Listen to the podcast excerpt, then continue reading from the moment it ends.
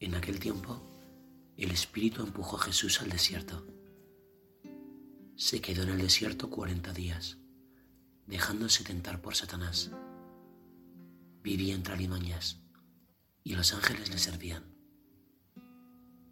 Cuando arrestaron a Juan, Jesús se marchó a Galilea a proclamar el Evangelio de Dios.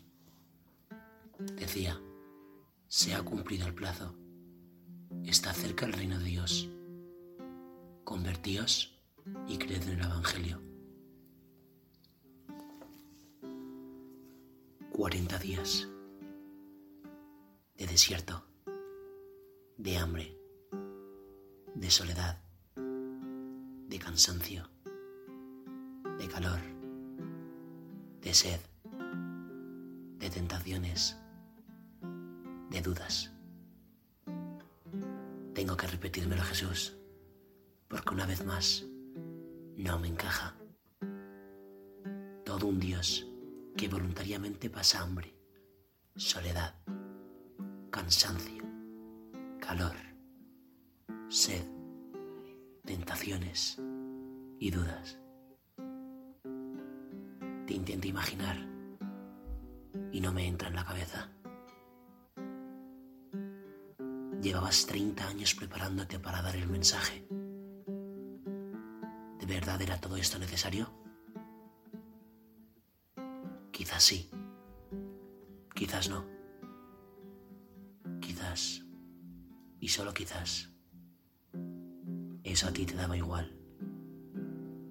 Quizás simplemente querías tanto al Padre que decidiste hacerlo para prepararte por todo lo alto. ¿Quieres algo? Y te preparas para ese algo. Una frase tan sencilla resume lo que es la vida, ¿no? Si lo prefieres decimos, obras son amores y no buenas razones. Pero el mensaje es el mismo. De poco vale hablar si luego no se actúa. Contigo no valen medias tintas. Si quieres algo de verdad, te preparas para ese algo. Por eso cuando quiero impresionar a alguien, me preparo lo que voy a decir. O cuando invito a alguien que me hace ilusión, preparo bien mi casa. Pues si por estos pequeños acontecimientos invierto tanto tiempo, ¿cómo me preparo para tu venida, Jesús? Cada día en la Eucaristía, cada domingo que es una fiesta cada Semana Santa, que es la semana del año que dota de sentido a mi vida. Ayuno, limosna y oración no son normas aleatorias, ¿verdad? Son las coordinadas de mi corazón para que mis ojos se abran, para que vean lo que va a suceder de verdad estos días.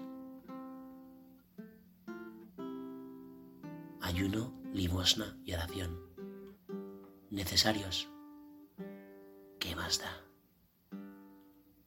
Los quiero porque te quiero, porque te quiero querer y porque me quiero preparar para verte, escucharte y quererte como solo tú mereces.